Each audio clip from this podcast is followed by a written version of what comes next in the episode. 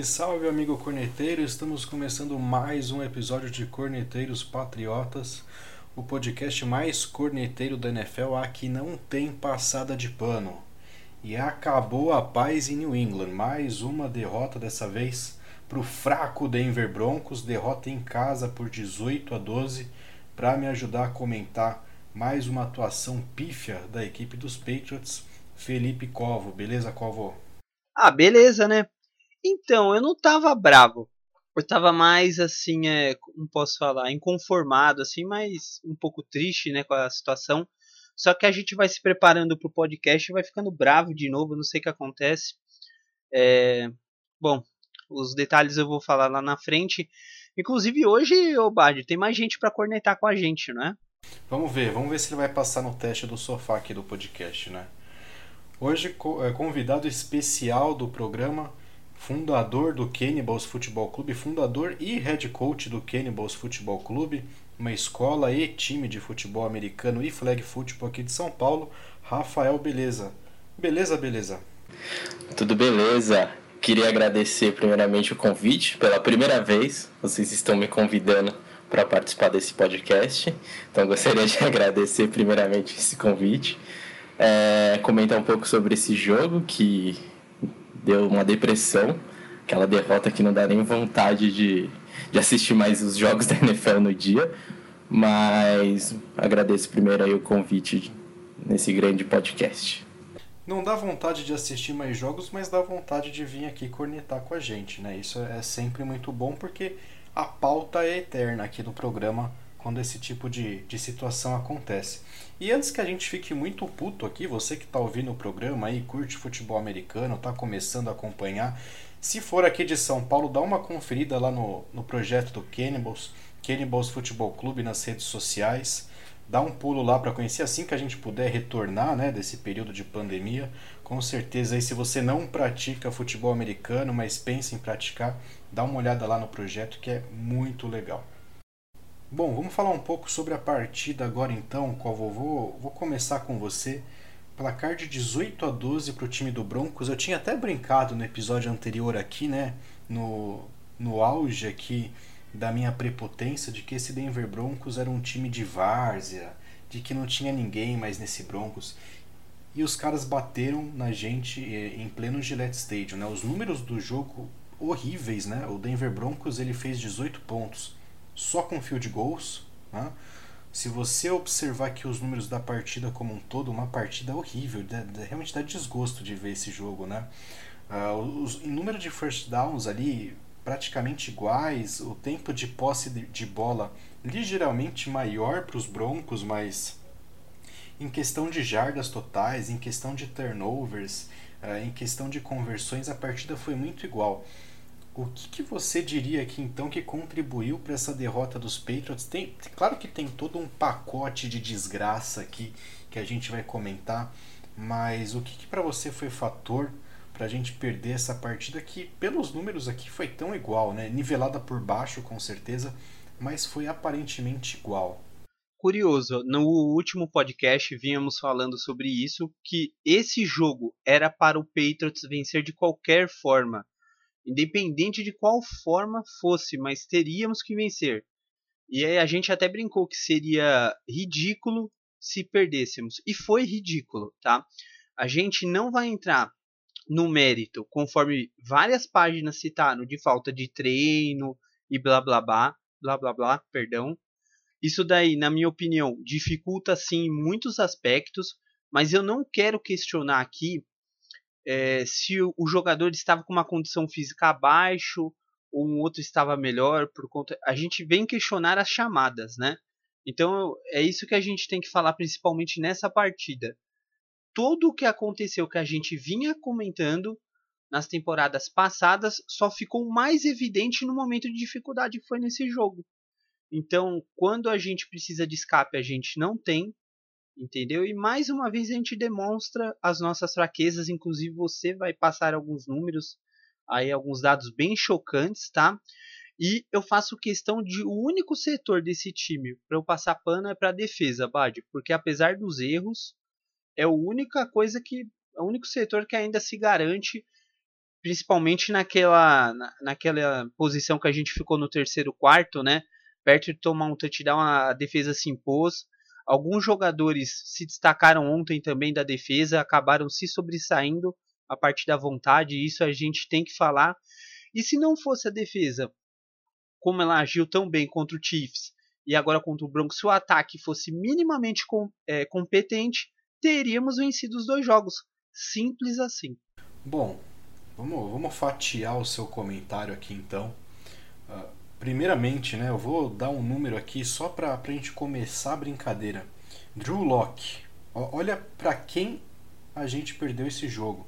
Drew Locke completou 10 de 24 passes, 189 jardas, 0 touchdowns, 2 interceptações. Você sabe qual foi o rating do Drew Locke? 34.9. A gente falou no, no, no, episódio passado, né? Se pegar o cachorro lá que faz cesta e a porra toda lá nos filmes de sessão da tarde, ele deveria ter um rating maior do que o Drew Locke, né? Então a gente foi capaz de perder uma partida em casa para um time onde o QB teve um rating de 34.9. Tá? Só por aí já começa o absurdo. Mas, né, tocando aí talvez no, no primeiro ponto principal aqui desse programa, uh, nós vimos que muitas páginas, muita gente comentando aí pelas páginas do Patriots nas redes sociais a questão de tá tudo bem, não é motivo de preocupação essa derrota porque a equipe fez dois treinos em duas semanas né? Ah, ou algo perto disso, né? não sei exatamente os números, mas foi isso. A equipe não treinou por duas semanas por conta da, da onda de Covid que se abateu lá em cima dos Patriots. E aí eu faço a pergunta então pro Beleza para a gente começar a discussão aqui com ele. O quanto você acha que realmente influenciou a falta de treinos na atuação dos Patriots? Tá? E aí vou estender essa pergunta a um comentário rápido aqui, né? já passando um pouco da minha opinião. Porque o que a gente vê, na minha opinião, modesta opinião, é que eu não colocaria a falta de treinos como o principal problema desse time. Tá? Porque uma coisa é você treinar, a outra coisa é você ter um plano de jogo. Tá? O que se viu ontem em Foxborough foi basicamente a mesma coisa que a gente viu na semana anterior contra os Chiefs. Né? corridas acontecendo a esmo em primeira e segunda descida, situações de passe sendo chamadas ali na, na medida do desespero, uma chuva de screen pass sem fundamento nenhum. Então, é, beleza. Você acha que realmente a falta de treinos influenciou nesse placar ou o Patriots realmente está com um gap de gameplay imenso para essa temporada? Então, é, eu gosto sempre de de analisar bem os treinadores, né, como exerce, exerce essa função também. E a gente sabe que o Bill Belichick ele é um excelente treinador, preparando para os adversários, né, preparando o time para enfrentar os adversários. Mas assim, é, na minha opinião, pode ter tido algum, alguma influência ali na algumas questões táticas e tudo mais. Mas os erros que o Patriots apresentou nesse jogo são erros que a gente vem comentando, os torcedores, a mídia, há muito tempo já, né? Então, assim, eu não acredito que o resultado tenha sido influenciado pela questão do, do Patriots não, não ter treinado para esse jogo, na minha opinião. E até estava vendo hoje algumas questões, né? Eu comentando até um pouco por fora do Titans, que teve uma situação teoricamente parecida e na semana passada contra o Bills, e os caras entraram voando no jogo, né? e também praticamente não treinaram, treinaram escondido, mas enfim, não conseguiram treinar muito para o jogo do Bills. Então, assim, na minha opinião, é, pode ter influenciado na questão assim de não conseguir preparar o time, mas para mim não pode ser uma justificativa de que esse resultado foi porque o Patriots não treinou ou porque o Belichick não conseguiu preparar a equipe para esse jogo. É, e a culpa aqui, né, a gente vai isentar até o Bill de algumas coisas, apesar de que ele vem mostrando aqui alguns sinais também de meio que desânimo, né?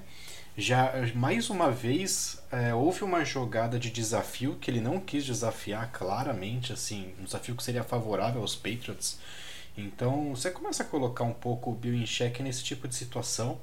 Mas para mim o gameplay ofensivo ali passando pela mão do Josh McDaniels é pífio, cara Não dá. Você corre duas, até três vezes seguidas, cara, e aí você corre no first down, tem uma jarda. Corre no, no segundo down, tem mais uma jarda. Aí terceira descida para oito, o que, que você faz?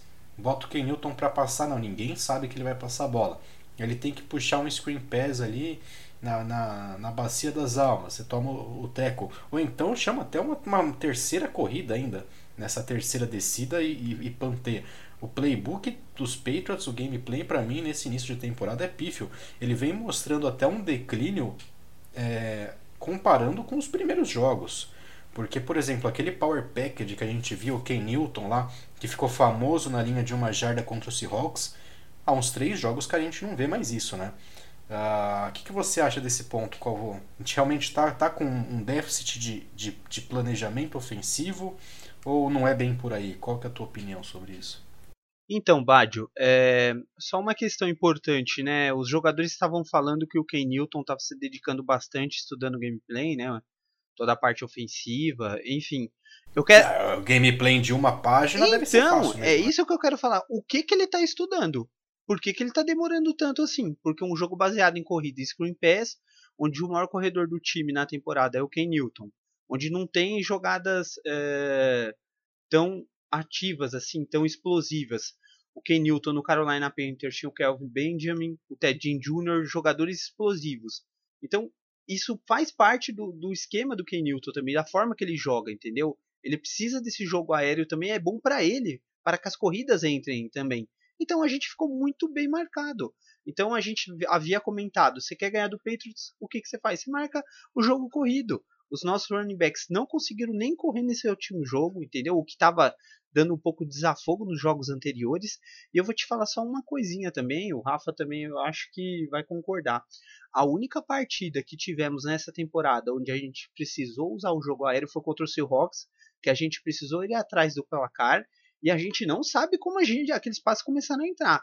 O Edelman não é acionado, o Harry, meu Deus do céu, o Bird é num passe ou outro, entendeu? Então, é, o McDaniels, tudo o que ele fez no passado foi baseado em grandes jogadores e que as coisas foram dando certo por conta do Tom Brady. E hoje, qual o mérito que ele tem ou qual o, o prejuízo que ele está trazendo para o time com todas essas decisões, com todo esse treinamento que ele vem passando aí? É, e é engraçado, né? Porque agora você finalmente tem um quarterback teoricamente mais completo, né? Claro que o Kenilton se compara ao Tom Brady passando a bola, mas ele é uma arma terrestre infinitamente superior, né? E o, o Josh McDaniels, eu coloco o Bill Belichick nesse bolo também, vem demonstrando não ter aí talvez uma capacidade para administrar talvez toda essa gama ofensiva que o, que o Newton trouxe para os Patriots. Mas aí a gente cai no segundo ponto dessa discussão aqui, que é elenco. Tá? Você pontuou a questão dos running backs. Eu vou passar o número dos nossos running backs nesse jogo. Harris foi o running back com mais tentativas de, de corrida, que foram 6, 19 jardas. Burkhead, 5 tentativas para 14 jardas. James White, 4 tentativas para 8.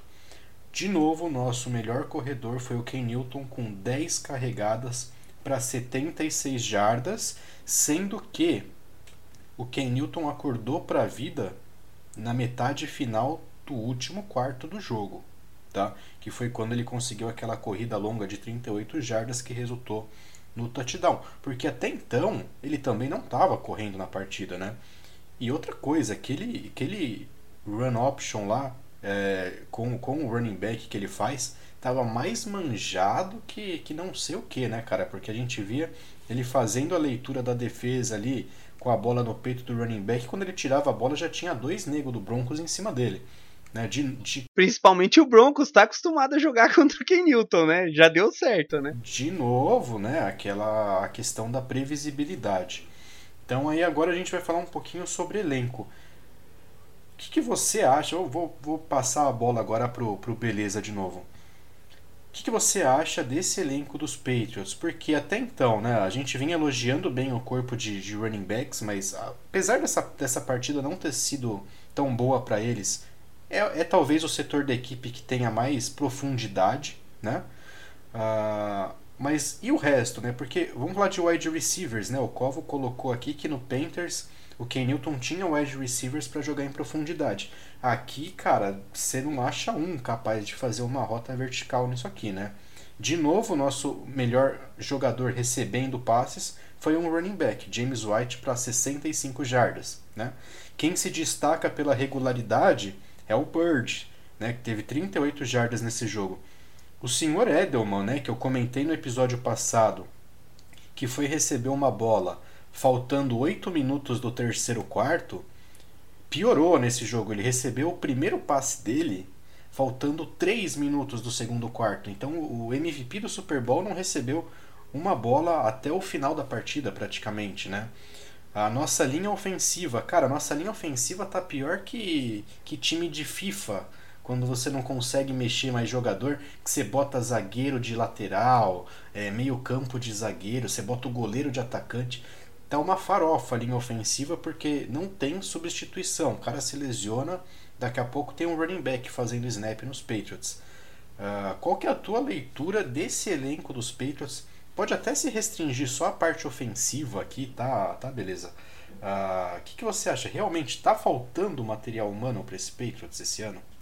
Então, é, na minha opinião, com certeza, sim. E é uma coisa que vem do ano passado, né? Não é esse ano, de repente, era uma bola cantada do ano passado, eram problemas que a gente já tinha e tá acontecendo. Parece que eu tô vendo o mesmo jogo do ano passado, QB mudou, QB corre mais agora, só que o QB fica lá no pocket, não tem opção, não tem opção, é sacado, toma paulada. Então, assim, eu acho que tem vários problemas nesse setor ofensivo. É, talvez os running backs sejam o menor dos problemas, eu não acredito que seja um problema, na verdade. Acho que podem ser os melhores running backs da liga, mas eles têm potencial, fazem o trabalho deles, né? Aí passando ali para a linha ofensiva. Uma linha ofensiva saudável, né, que não é o caso, é uma boa linha ofensiva de repente ali, ou pelo menos não compromete e como eu falo bastante do center, né, o Andrews, ele faz uma baita falta quando ele não joga, ele é um cara líder ali na linha ofensiva. É, tanto que o, o Turner, né, que é guard, estava de center, ele até errou um snap importante ali num drive. Então, assim, a linha ofensiva toda remendada. É, então, a linha ofensiva saudável, né, pelo menos com a volta do Andrews, é, acredito que possa trabalhar bem o jogo corrido. Mas agora eu vou pro maior ponto aqui, acho que no, na, na, minha opinião, do, da questão ofensiva, que, é os, que são os recebedores e o Tairen, né? A gente não tem Tairen, a gente não sei, né? Não sei a opinião de vocês, mas a minha é que não tem ameaça nenhuma ali, como Tairen. É, não vejo nem tanto mérito nos blocos para corrida e também menos ainda para receber passe. Então a gente não tem Tairen e com um time que a proposta é correr bem com a bola, é muito importante ter um Tairen para play action, Tairen sendo efetivo no jogo corrido e a gente não tem. Né? Não, não bate, não faz muito sentido isso. E o principal, assim, que me incomoda muito é essa questão dos recebedores, né? É, já, na minha opinião, já era um grupo fraco ano passado e não melhorou para mim praticamente nada do que era ano passado. Talvez tenha até piorado. Então, assim, a gente não tem ameaça vertical. Não tem um cara que vai lá, vai, vai bater um contra um, vai ameaçar, vai trazer o safety, recuar o safety, né? Deixar, criar um espaço ali. Não, não acontece isso. Então fica um jogo muito previsível. A gente olha lá o jogo, vê que o Patriots vai correr nas duas, na terceira, já, na terceira descida, fica um jogo muito previsível. E aí começa a sofrer contra time que não era para sofrer, né? Então assim, na minha opinião, é, o elenco é um problema. O elenco acho que vem antes até das chamadas ofensivas, na minha opinião. As chamadas não tão legais, estão muito previsíveis, mas na minha opinião, assim, a, o elenco ele tá em primeiro lugar ali como problema. E acho que para complementar, as chamadas ofensivas também não vão ajudando, né? Porque se você faz três corridas seguidas, se você tem um QB que corre, é, fica muito previsível e, enfim, não, não gostando desse, desse elenco, principalmente no setor ofensivo. Então, uma coisa legal aqui, só para complementar o que você está falando, Rafa, que eu fiquei pensando, olha só, é, o que eu cheguei à conclusão com a fala do Rafa agora é o seguinte: a gente não aprendeu a jogar com o Kenilton ainda. Por quê? Porque no Carolina Panthers, o grande desafogo do Ken Newton era o Greg Olsen, que foi o primeiro tight a passar de mil jardas em três temporadas seguidas. Então a gente já não tem um desafogo para ele nesse play action que você está falando. O White, então, de running back para receber passe, acabou. O Patriots é melhor cortar, então, e ver o que vai fazer. Porque se vai ficar com o cara correndo DJ Taylor, Damian Harris, então corta o White, porque acabou ele para receber passe, então. Então, a questão é a seguinte, não souberam tudo bem que a gente não tem peça, essa questão que o Badio pode até falar, mas o perfil do Ken Newton ainda não foi ajustado. Entendeu? O que ele fazia lá não está fazendo aqui por quê? Porque ele não tem peça para isso.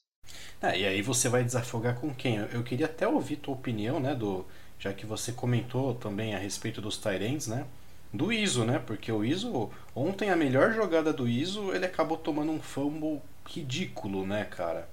Então, realmente muito complicado. E né? em outra ele quase perdeu o pescoço ah, também, né? É, total incompetente esse Eu não sei como que esse cara. Pra você ver o nível do Rooster do Patriots, o Ryan News é titular. Né? Eu não sei o que, que esse cara faz da vida.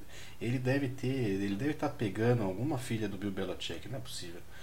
Uh, e agora só para fechar, né, cara, você que gosta bastante de, de pontuar essas questões, né? Uma coisa que eu fiquei pensando ontem foi o, o elenco do Patriots já é menos E aí chega no draft, o cachorro do Bill Belichick passa a primeira rodada. Não tinha ninguém realmente capacitado para jogar nos Patriots ali para ser escolha de primeira rodada, né? Porque, cara, não é possível, né? O que, que, você, que, que você acha nesse ponto, cara? Você é, vê alguém que possa ser destaque nesse time dos Patriots que a gente tenha passado, né? Só por cima aqui a gente já vê, por exemplo, não que a gente precisasse, mas, porra, o running back dos Chiefs lá foi escolha de primeira rodada. O Chiefs, campeão da, da liga, na última a escolha, pegou um cara que tá, hoje está desequilibrando para eles, né? E olha só, não sei nem se ele não seria melhor do que todos os nossos running backs hoje também, né? Você vê algum ponto aqui para comentar sobre o draft, né? Influenciando nesse roster atual também?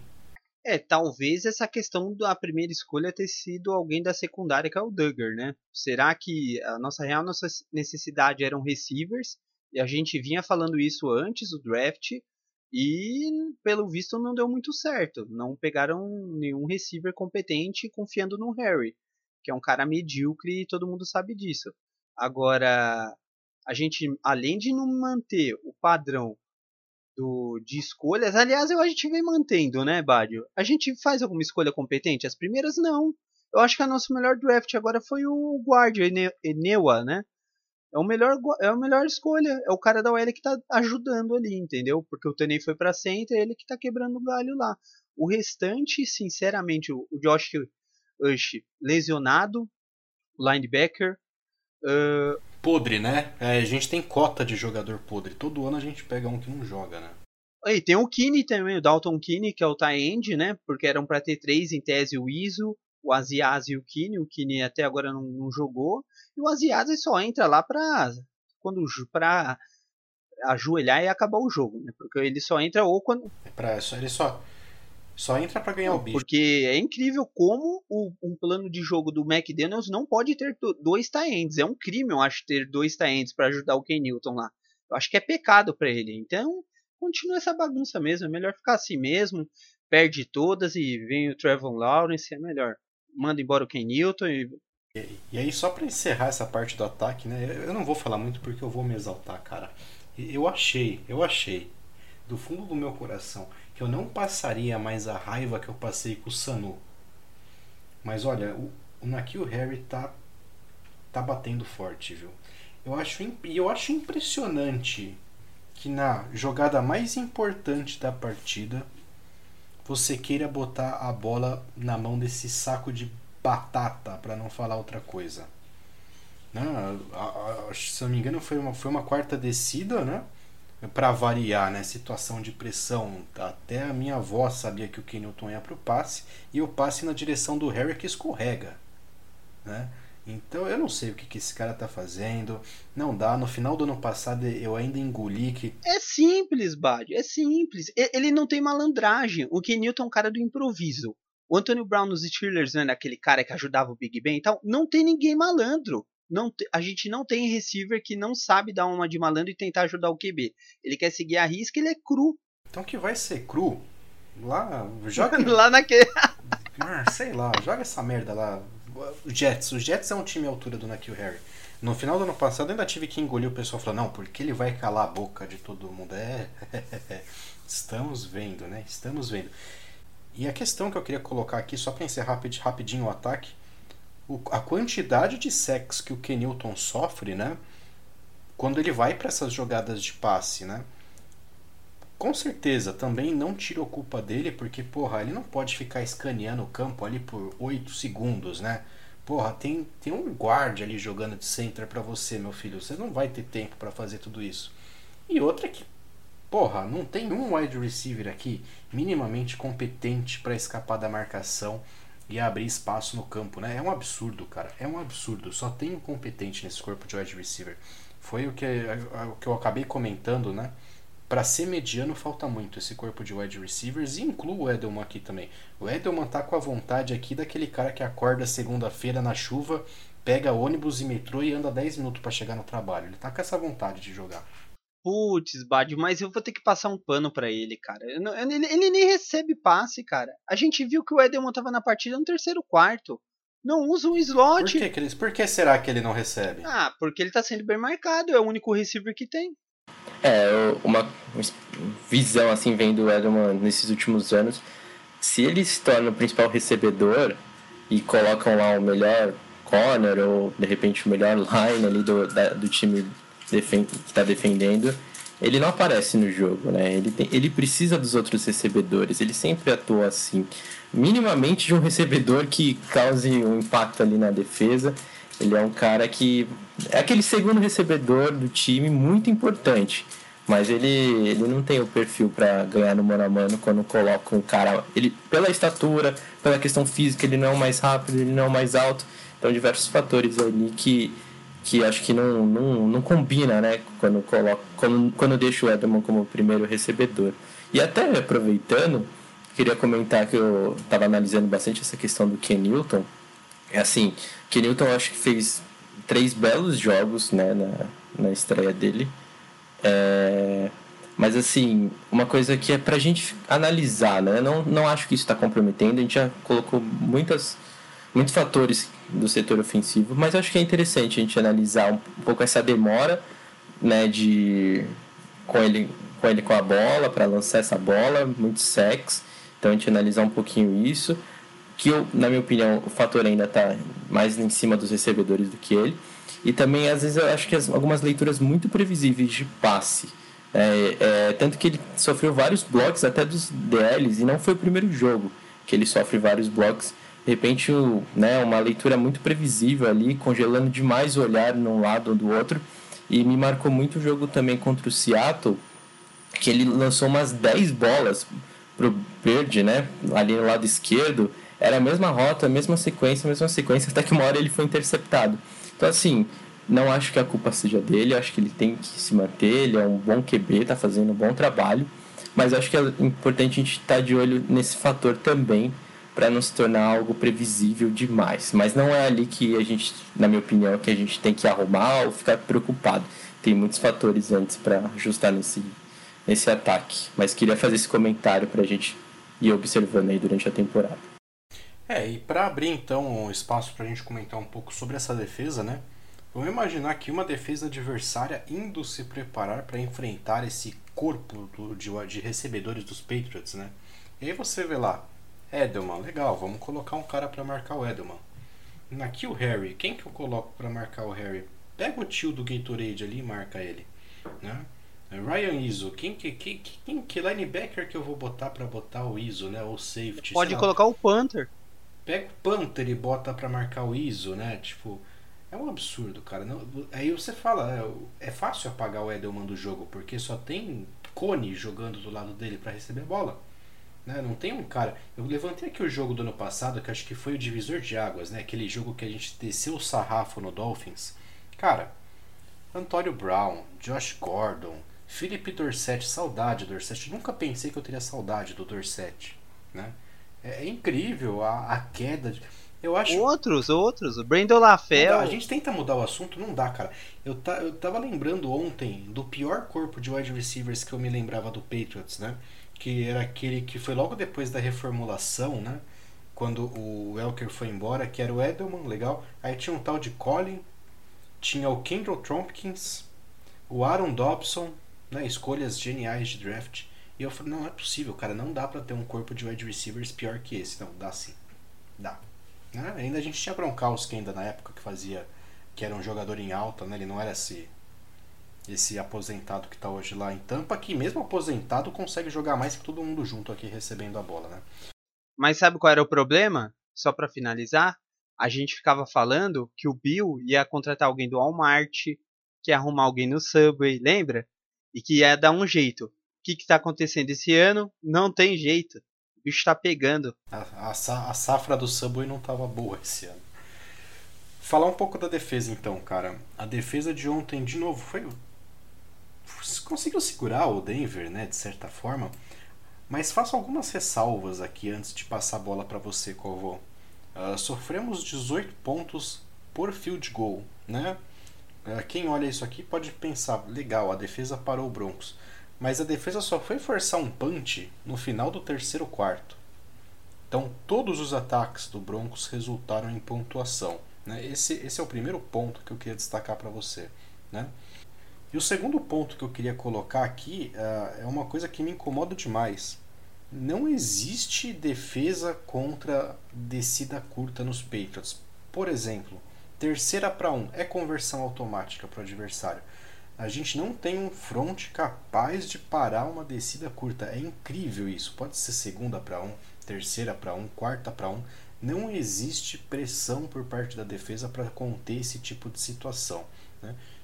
Mesmo com esses dois pontos, eu queria a tua opinião sobre a defesa no jogo de ontem e no geral também. Dá para transferir as mesmas críticas do ataque para esse rooster da defesa também?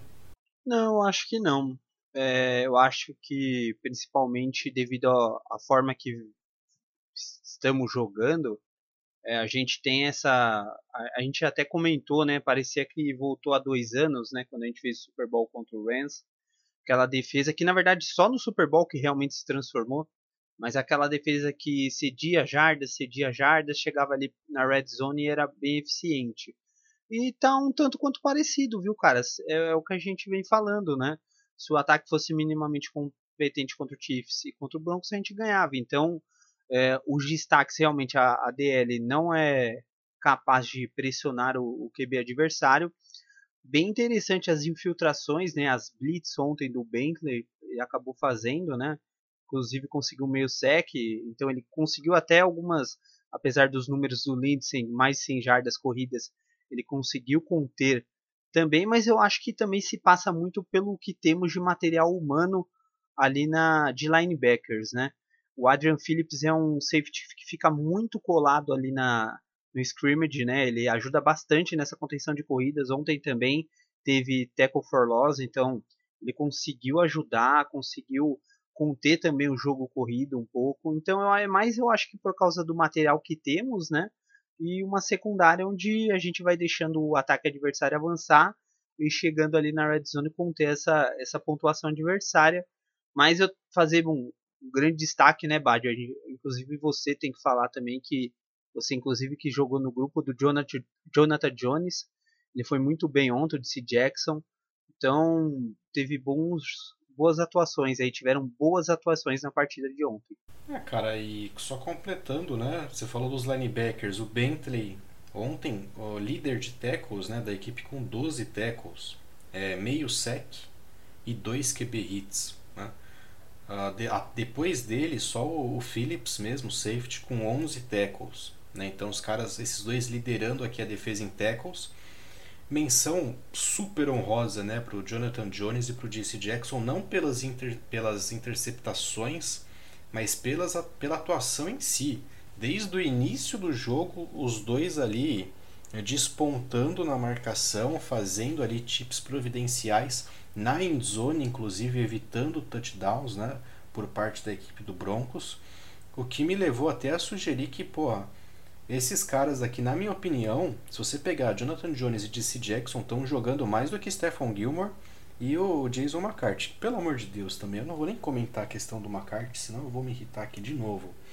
Mas é incrível, porque o que a gente pega desses caras em situações críticas, principalmente o Gilmore, né? E aí vou até estender a fala aqui pro Beleza, porque ele é uma coisa que ele sempre comenta sobre o Gilmore. O Gilmore, você joga uma vertical nele, ele faz um pass interference, né? Você dá, dá, até medo de você de ver bola indo na endzone na direção dele. Ele parece. Como que era o nome do. O, o, o, Browner, né? Que era o Flag Machine. Não sei se vocês lembram dele, do, do título contra o Seahawks, né? Cara, ele só tá. O, o Gilmore. O Gilmore só faz interferência, cara. Cadê o Gilmore da temporada passada, né? O, J, o, Jason McCarthy tá aposentado. Os dois pode juntar. Arruma uma casa na Flórida para eles lá na praia não dá, não dá, cara. Não dá mais para ter os McCarthy no time. É, os caras passam pano porque são saudosistas. Não dá mais. E aí o Jonathan Jones e o DC Jackson despontando na equipe. Tua opinião sobre essa defesa, beleza? Dá pra, dá pra levar? Dá pra confiar? Ou tá naquelas também? Olha, eu fico na dúvida. É, cada jogo vai me deixando com dúvida, sabe? E acho que esse, talvez esse seja o grande ponto onde o Belichick faz diferença, principalmente nos treinos, né? Então a gente vê uma defesa que cedeu muitos pontos ali contra o Seattle, né? Sofreu pra caramba. E aí você já vê uma melhora nos, nos jogos seguintes. E então acredito que talvez possa ter tido um impacto ali porque ele treina muito bem, principalmente a defesa para os jogos na semana, né, contra os adversários. Então, Acho que esse, tem, esse é o primeiro ponto. O que me preocupa muito dessa defesa, e já há um, algum tempo também, são, como eu falo, eu analiso alguns problemas do Patriots, não são assim, ah, apareceu agora. Na minha opinião, são coisas que eu tenho certeza que vocês já estão falando aqui há um tempo também. Mas é a DL, né? Principalmente a DL, o front em si, mas a DL principalmente, é, cede muitas jardas, muitos jogos, jardas terrestres, e acho que isso é um problema é, como você comentou, né? Terceira para um, terceira para dois. Eu já vim com pessimismo assim que, né? Não, meu, é first down já, né? E, e acho que tem a ver um pouquinho com essa questão até de força física, até de, de talento, nem questão tática em si mesmo também. Então a DL é algo que me preocupa. É, mas a defesa no geral, assim, eu não tenho uma opinião totalmente formada porque ela vai variando. Você tá para criticar e faz uma boa atuação ali contra os Raiders, faz uma boa atuação contra o Kansas City, vem para vem agora contra o Broncos. Foi uma atuação ruim? Não diria que foi ruim, né? Não cedeu nenhum touchdown, mas também quanto tempo de relógio no o ataque de Denver gastou, né? Quanto tempo ficou dentro de campo? Isso quebra ritmo, né? Quebra o ritmo do ataque. Então assim, quebra o ritmo do ataque do Patriots, né? E dar ritmo para o ataque de Denver. E então assim, a defesa me preocupa nessa questão, mas assim, na minha opinião, a, o ataque é o que a gente tem que olhar com mais cuidado nesse turno. E para finalizar, essa questão do Gilmore, não, não acho que ele tenha, está, esteja fazendo uma boa temporada. Ele faz muita falta, mas ele faz falta assim desde o ano passado. Só que também a gente sabe o quanto é difícil essa posição de corner você tem que ter contato, faz parte disso. Ele faz um contato um pouquinho mais exagerado que isso, mas, mas ele não está jogando bem. O, o Jackson, na minha opinião, está jogando até melhor que ele essa temporada. Mas não me preocupa, embora esse jogo contra Seattle não foi um jogo legal. Esse jogo eu achei que a secundária foi bem, é, vacilou em algum ponto ou outro ali do jogo, mas foi bem no geral. O que mais me preocupa mesmo é esse front, principalmente essa DL. Não sei, esses runnings, pegar running, time que corre bem, é, acho que tem sido um grande problema. Time que corre bem e QB móvel são coisas que acho que a nossa defesa não, não sabe parar. É, dois pontos para completar isso, né? Felipe Lindsay passou das 100 jardas ontem. Se eu não me engano, foi o primeiro jogo desse cara na temporada. Né? O cara tava comendo cheetos até ontem lá em Denver, lá foi pro jogo, correu 100 jardas em cima da defesa, né? O Freeman também, que cara, pelo amor de Deus, né? Correu de novo, passou lá daquele limitezinho lá das três, correu quase 4 jardas por tentativa aqui também, né? E falando de novo sobre a nossa DL, né? Vamos pegar aqui os QB hits do jogo, né? Foram dois para o Bentley, um para o Simon que coincidiu com o sec dele só. Não teve pressão, não teve outro jogador de linha defensiva aqui que conseguiu chegar e tocar no Drew Locke, né? E, de novo, essa defesa do Patriots, o que ela talvez mais me incomode é que a gente não consegue cornetar ela. Porque quando a gente tem tudo para cornetar ela, ela vai lá e tira da cartola duas interceptações, como foi ontem, né? Porque a defesa botou o Patriots no jogo. Se o Patriots teve lá um, um, uma chance de vencer essa partida ontem, foi por conta das duas interceptações. E de novo, né? O que, que o Drew Locke fez ali também, né, cara? Dois passes ridículos ali. A segunda interceptação, se eu não me engano, foi a do Jackson. Cara, ele passou para ninguém. A partida, ele, ele caminhando para definir uma partida, ele me passa, ele me manda uma bola na vertical em cima do safety também. Mas não dá para colocar tudo isso na conta da defesa, né? Esses turnovers acaba tirando, né, da nossa mão, acaba tirando a corneta da nossa mão, né? Mas outro ponto muito legal aqui, quem é esse Patrick wide receiver para fazer 101 jardas também, né? Outro número totalmente discrepante. Bom, próxima semana então o Patriots visita o São Francisco 49ers, 49ers que venceram o Los Angeles Rams na partida desse domingo, venceram até com certa facilidade, eu diria, a partida, né? Não que o Rams tenha feito um grande jogo, mas venceram com autoridade, né? 24 a 16, sem passar maiores apuros. O que, que a gente pode esperar desse jogo, Covo? Um jogo bem complicado, apesar do, dos desfalques por parte do 49ers. Então, apesar de muitos jogadores fora ainda, alguns inclusive voltando, né? Semana após semana, um jogo bem complicado, principalmente como a nossa defesa vai conseguir é, parar esse ataque do San Francisco 49ers, principalmente o George Kittle, que se ele não tiver mais de 100 jardas nesse jogo, inclusive eu mudo meu nome para Felipe Shanahan, tá? Inclusive vocês podem me cobrar se ele não conseguir mais de 100 jardas, porque ou vai ser o Jonathan Jones ou o Adrian Phillips para marcar o George Kittle, não, só, e mesmo assim vai dar um trabalho enorme. Eles não, não vão conseguir. E a defesa do 49ers, apesar dos desfalques, é muito física, continua muito firme. Então teremos bastante trabalho, principalmente no jogo terrestre. Já tivemos muita canseira contra o Broncos e mais uma partida que o San Francisco 49ers sabe que vai ter que conter esse jogo terrestre e não vai ser diferente.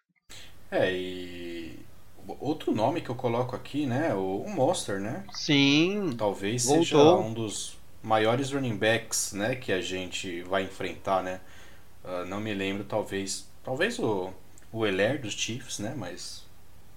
Não me lembro de nenhum outro running back desse calibre até agora na temporada. Tiveram bons running backs, mas talvez nenhum com tanto destaque quanto o Monster, né? Pelo que ele fez ano passado, pelo que ele vem fazendo.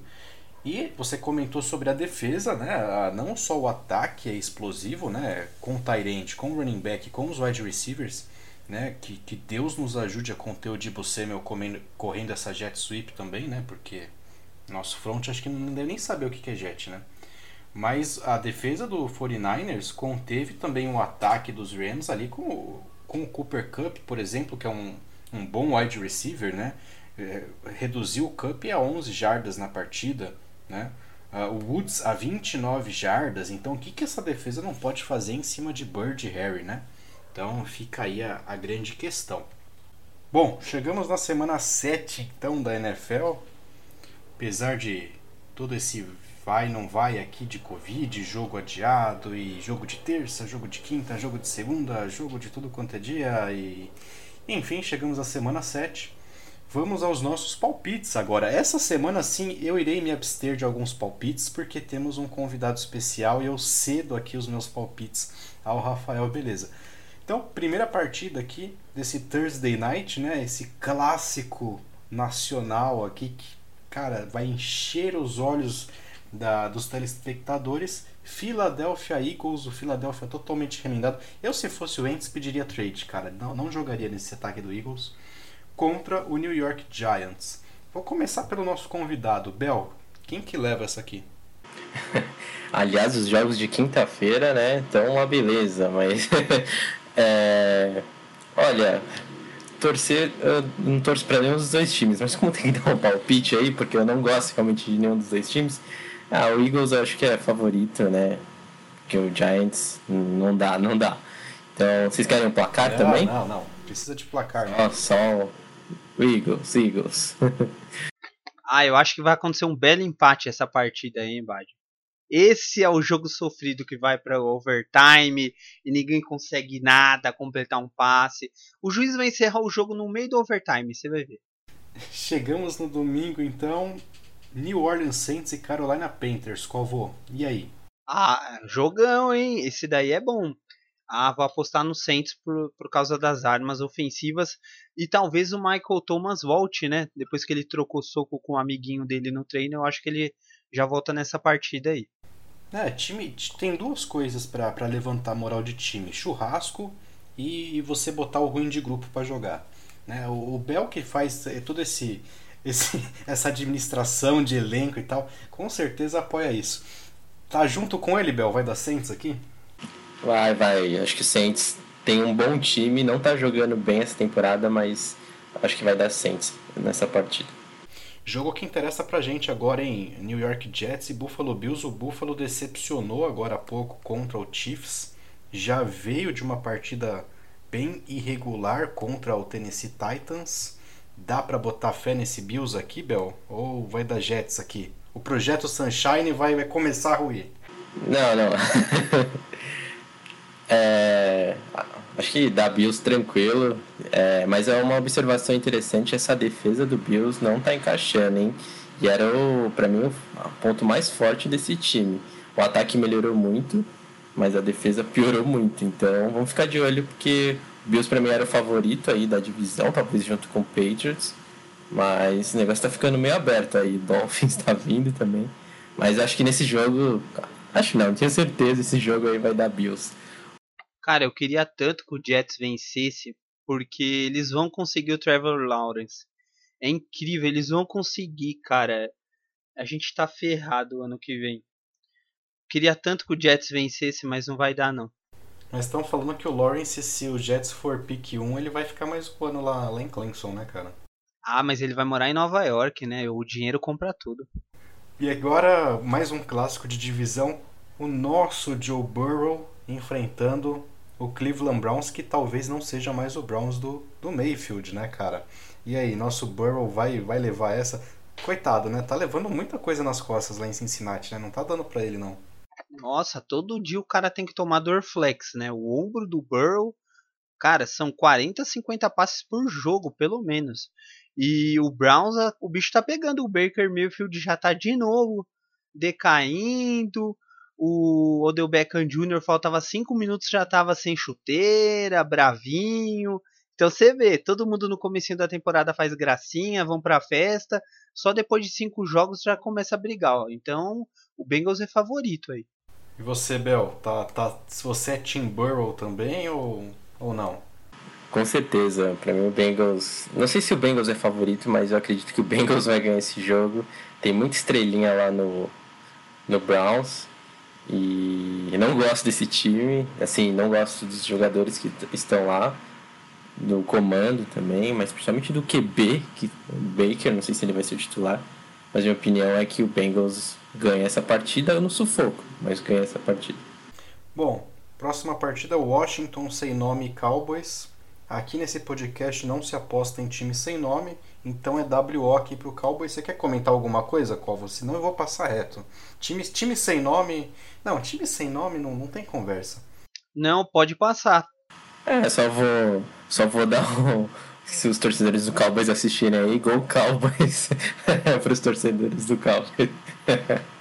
Houston Texans e Green Bay Packers. O, o, Texans foi o primeiro treinador que o Covo derrubou aqui nesse podcast, né? A gente vai falar sobre isso, né? Mas depois que caiu o treineiro lá em Houston, a coisa começou a andar. E o Aaron Rodgers não fez uma boa partida contra o Bucks, né, cara? Tem, tem salvação para esse Texans ou o Packers ressuscita aí domingo? Ah, o ataque até melhorou do Texans, né, nessa última partida, mas a defesa é muito ruim do Houston, do Houston Texans.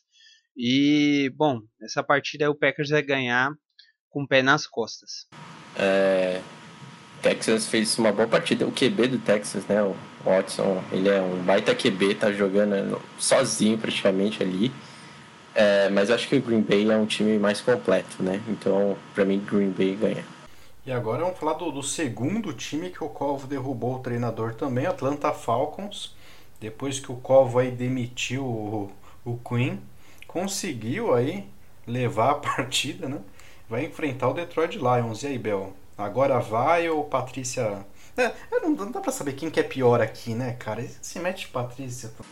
Que duelo, né? Que duelo de times inconsistentes. Mas eu, eu gosto do Falcons, gosto desse ataque do Falcons. Tá produzindo bem todos os jogos. Minha aposta vai Matt Ryan e Julio Jones, Ridley. Tá indo muito bem. Minha aposta vai no Falcons. E olha que coincidência, né, Badio? É, o Falcons venceu o último jogo com a ausência daquele careca e agora o próximo técnico, eu já mirei, tô vendo aqui a tabela, é o adversário do Falcons. Então o Lions perde essa partida, vai ser o terceiro técnico demitido por mim.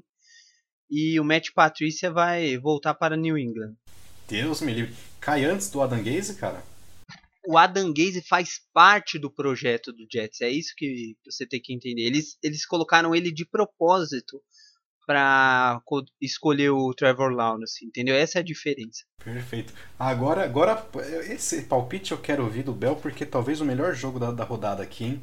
Nosso Tennessee Titans, o time que nos enche os olhos aqui de orgulho, Titans a la Patriots, né? comandado pelo nosso futuro head coach, né? enfrentando esse invicto Pittsburgh Steelers. Vou passar a bola para você, Covô. Nosso Titans leva essa. Cara, eu não tenho dúvidas. Primeiro que o Vrabel, aquilo que ele fez, você viu nesse último jogo? A gente precisa divulgar isso para as pessoas. O cara, me faltando 3 minutos, me coloca um jogador a mais para parar o tempo, para ter falta. Isso não é um gênio, cara. É, ele tem que vir para o Patriots depois do Bill, que já tá ficando velhinho. E o Titans vai amassar os Steelers nessa partida. Vai ser um vexame por parte dos Steelers. E aí, Bel, vai. Você, você não vai apostar no Titans, cara. Você é um, é um hater do Titans. O Titans de vocês. Já, primeiro já cantei a bola desse Bills aí umas semanas atrás está mostrando. Eu acho que o Titans é um time melhor, é um time de playoff, mas não vejo ainda tudo que vocês falam. Precisa provar para mim algumas coisas. Tira ele, tira ele do episódio agora. Tira ele do episódio agora, o Bádio. Pode tirar. Corta o microfone dele aí. Minha opinião é, é 3 TDs do Claypool. Ah, o Deadpool não vai fazer merda. Olha, o Vrabel era tão zica que além de linebacker, ele era tie-end e fazia mais que o Iso. Então, cara, olha o gênio que ele é. Cara, vem, vem para New England, a gente espera. Duelo dos passarinhos aqui, Arizona Cardinals e versus Seattle Seahawks. Eu sei que o Bell baba um ovo do Murray aqui também, né? Apesar de eu falar que ele é jogador de beisebol. Eu vou de Seahawks porque só tem um quarterback aqui nesse jogo. Eu vou, eu vou de Cardinals para mostrar para vocês que o Cardinals está com um time bom. Não sei se vai chegar nos playoffs, mas eu gosto desse time. Acho que o QB é bom, belos recebedores e eu vou de Cardinals. Eu vou de Seahawks porque deixaram de correr com o Kenyon Drake e eu tinha ele no Fantasy e eu tô muito magoado. Agora, Broncos e Chiefs, cara. Dá até raiva comentar isso aqui. Bom, eu não preciso comentar. Fala aí, Covo, Broncos e Chiefs, o que, que você prefere? Não, eu também não vou falar. É, é, é cara, é obrigação. É, deixa pra lá, eu não quero nem falar. Pode falar, Rafa. Tá bom, eu acho que o Broncos vai, vai parar o jogo ofensivo ah, vai, do Chiefs. Ah, vai. Vai mostrar que Ai, o Chiefs não tem arma. Brincadeira. Acaba o episódio. é, né? Óbvio que é Chiefs, não tem, não tem jeito. A gente só vai ficar triste de ver como o Broncos é um time horrível. Bom, seguindo aqui na faixa das 5, a gente tem Los Angeles Chargers e Jacksonville Jaguars. O Chargers, eu gostei muito do jogo deles contra o New Orleans e o Jaguars, cara, é uma patifaria o que estão fazendo com o Minchel em Jacksonville. O cara tá dando sangue lá e o Jaguars cagando pro cara, querendo pegar QB em, em pique alta no draft. O que você acha, Bel? É, jogo estranho, né? Jogo estranho, mas eu tô gostado do Chargers também. Acho que o Chargers vai levar melhor nesse jogo. Então, Badio, se o Bill for um pouquinho ligeiro, ele já manda o Ken Newton lá pro Jaguars numa trade e pega o Mitchell para se enquadrar no nosso estilo de jogo. Por quê? O Jaguars vai tentar o Trevor Lawrence porque ele é da Flórida, lá vão querer o cara. Então já é um esquema assim. O Chargers, o Anthony o que ele tá fazendo com o Herbert, o cara tá. Como que um QB joga bem desde que assume a posição, um novato, e o time consegue passar vergonha, assim. Então, olha, depois do Barbudo, esse cara aí é o próximo, hein? Tô de olho em você, Anthony. Então essa partida aí vai dar Jaguars. Não, cara, não dá, não dá. Eu, eu não mereço olhar para o Campeonato Brasileiro e ver Lucas Lima em campo, olhar para a NFL e ver Minchel com a camisa dos Patriots. Não é para tanto também, né? Mas seguindo o calendário aqui, Patriots e 49ers, qual vou? E aí? A gente vai tomar uma sapatada, malandro. Vai ter, vai ter música do caixão de novo aqui no podcast da semana que vem. vai, eu vou falar mesmo. Podem me perseguir depois. Eu prefiro falar assim a gente ganhar do que Cara, o Kiro vai deitar e rolar. Ele vai esmagar a cabeça de todos os safeties que foram marcar ele. Ele vai esmigalhar aquela defesa, você vai ver. Ah, e só uma observação aqui, né? Quem que vai parar o Kiro, né? A gente já acabou de comentar isso no episódio nesse cabide de emprego aí que é a defesa dos Patriots, né? Porque o Bill Belichick botou dois filhos dele lá para comandar a defesa, tem o cachorro dele que faz draft e ele ali de head coach. Você pega a defesa, tá perdida. Você pega o Kyle Duggar aí, o Duggar não sabe, eu acho que ele não sabe nem que a bola é oval nessa porra dessa defesa. Mais perdido que segue em tiroteio. Acho difícil alguém conseguir conter esse ataque do 49ers. E você, Bel, tá otimista ou não tem jeito mesmo? Então, vocês estão comentando aí do Kido, tá me lembrando aqui o Patrick Chung, né? Que saudades. Só que não. Não, não, não. Se você falar do Patrick Chung, você termina agora. tô brincando, não tô com saudade não. Mas com certeza, na minha opinião, o Niners é favorito. Só que eu vou apostar no Patriots porque a gente tem um treinador que é muito bom aí, que é o Bill Belichick. E melhor ainda, que é o Josh McDaniels. Tô brincando. tô brincando. Mas eu acredito no Bill, acho que ele vai trazer uma defesa sólida e nosso ataque vai fazer umas trick plays para ganhar o jogo de 12 a 0. Sunday Night, Covo, abemos projeto. O nosso, o, o, nosso Raiders não, não é meu essa merda desse Raiders não.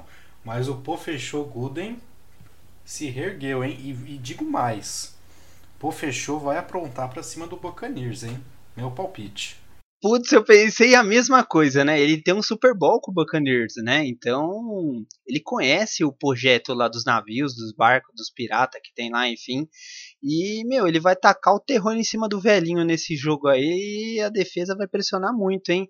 Que o Kenil, o, ó, Kenilton, que o Tom Brady use caneleira, joelheira e o caramba 4 que ele, se a partida ele vai ralar, hein? O Gooden derrubou o Mahomes e pode derrubar o Brady em sequência, né? E aí, Bel, dá jeito aí pro, pro Raiders ou tá fácil pro Buccaneers? Não, minha opinião é que o Raiders vai ganhar esse jogo. O Tom Brady precisa mostrar muito essa temporada. Tem feito um jogo bom, outro ruim.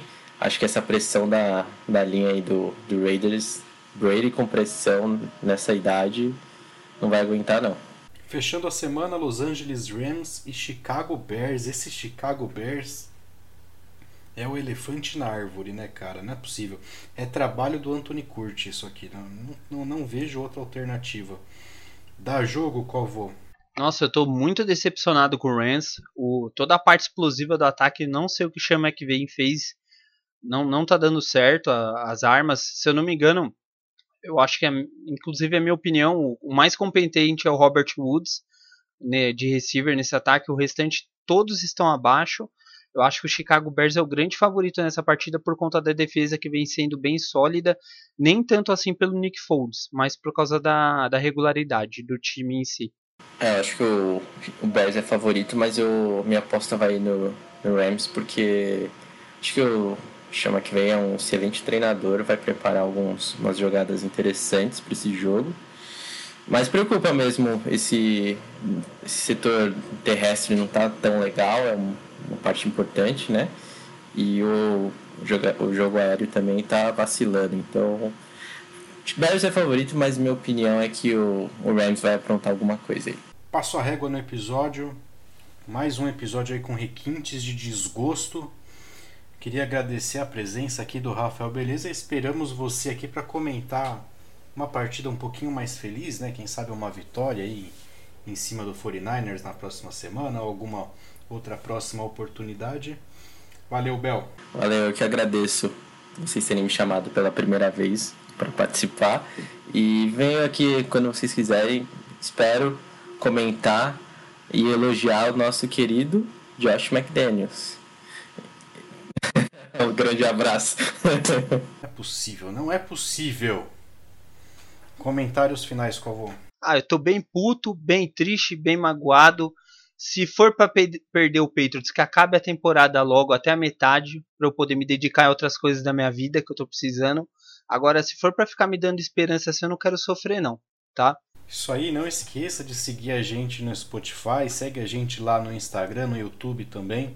Te posta toda semana resumo do fim de semana com o Covo, análise tática minha do jogo dos Patriots também. E esse podcast aqui que você está ouvindo, segue a gente lá que tem bastante conteúdo legal.